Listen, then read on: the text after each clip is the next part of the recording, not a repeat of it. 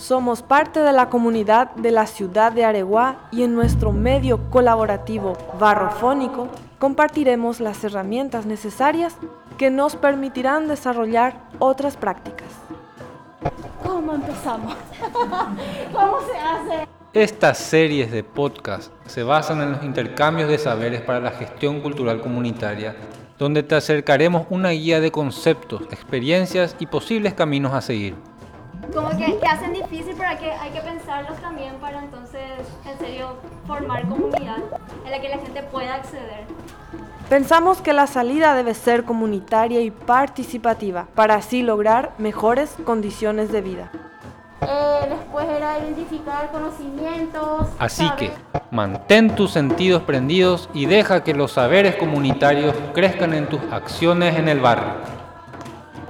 Cocinar, quién sabe bailar, quién sabe ejecutar instrumentos y se van sumando.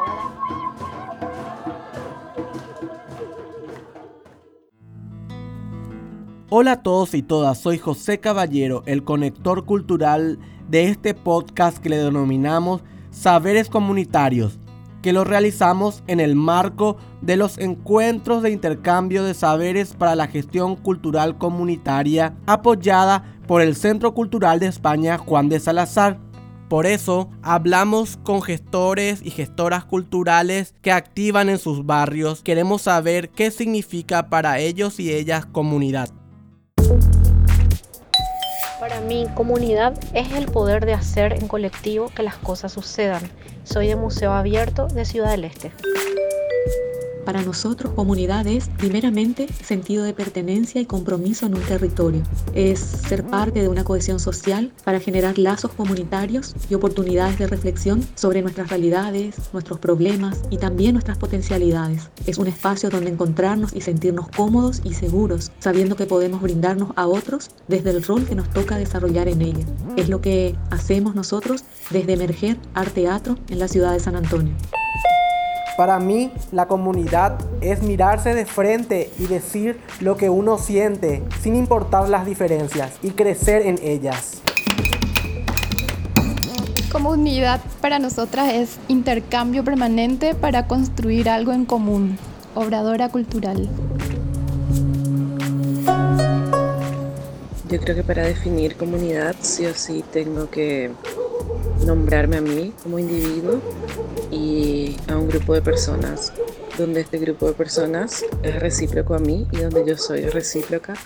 No significa que seamos iguales, podemos ser, inclusive me parece que la comunidad es más rica cuando hay diversidad.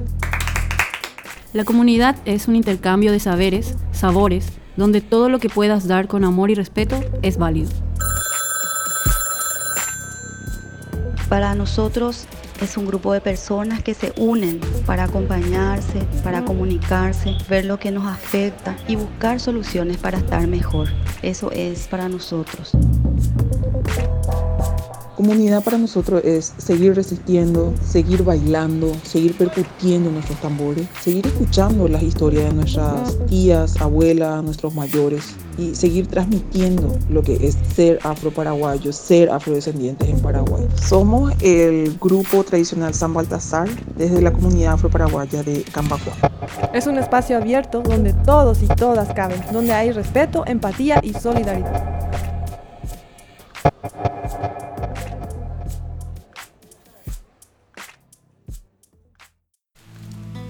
Ahora hablamos con Joe Jiménez y Gustavo Díaz del Cántaro para saber qué son los puntos de cultura, dónde nacieron y cómo funcionan.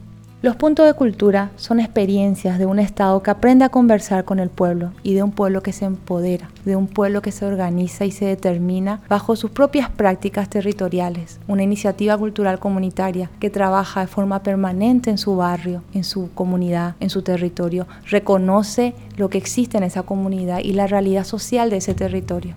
Los puntos de cultura son lugares dentro de un territorio donde se siente que la comunidad está viva. Son lugares de intercambio y de encuentro donde la propia comunidad se siente parte y protagonista de los procesos de creación simbólica de sus identidades dentro de su territorio. En donde a través de las manifestaciones artísticas como la danza, el teatro, el cine, la música, una comunidad interactúa y constantemente está redefiniéndose, expresándose, cuestionándose y compartiendo, generando vínculos, lazos entre vecinos, entre amigos y gente desconocida, pero que comparten ese territorio, que comparten aspectos y entonces de esa manera la comunidad está viva, de esa manera la comunidad es protagónica y de esa manera la comunidad crece y se fortalece en el desarrollo territorial.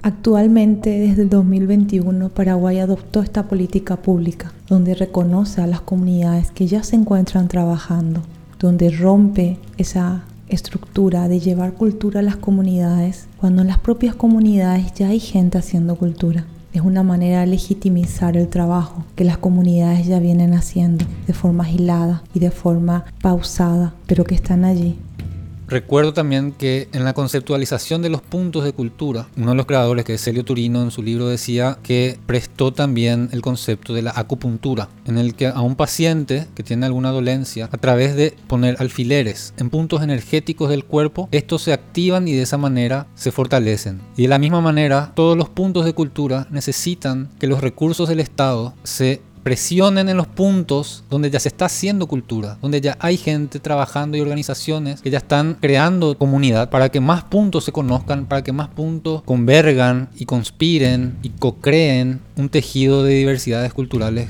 dentro de un territorio. Un punto de cultura es parte de un sistema, cultura viva. La cultura se fosiliza cuando pierde su relación con su contexto o cuando se transforma en mercancía y allí se pierde. El punto de cultura lo que hace es revalorizar y hacer entender que cada comunidad, cada individuo es creador de cultura. Hay una fórmula que utiliza su creador, Celio Turino, cuando se refiere a los puntos de cultura. Son la autonomía sumado al protagonismo social potenciado en la red de los puntos. Qué importante estos conceptos que vamos a ir desarrollando más durante los próximos podcasts. Esta producción barrofónica es apoyada por el Centro Cultural de España Juan de Salazar y la Bioescuela Popular El Cántaro. Mantén tus sentidos y sentires prendidos y nos encontramos en otro encuentro de saberes comunitarios.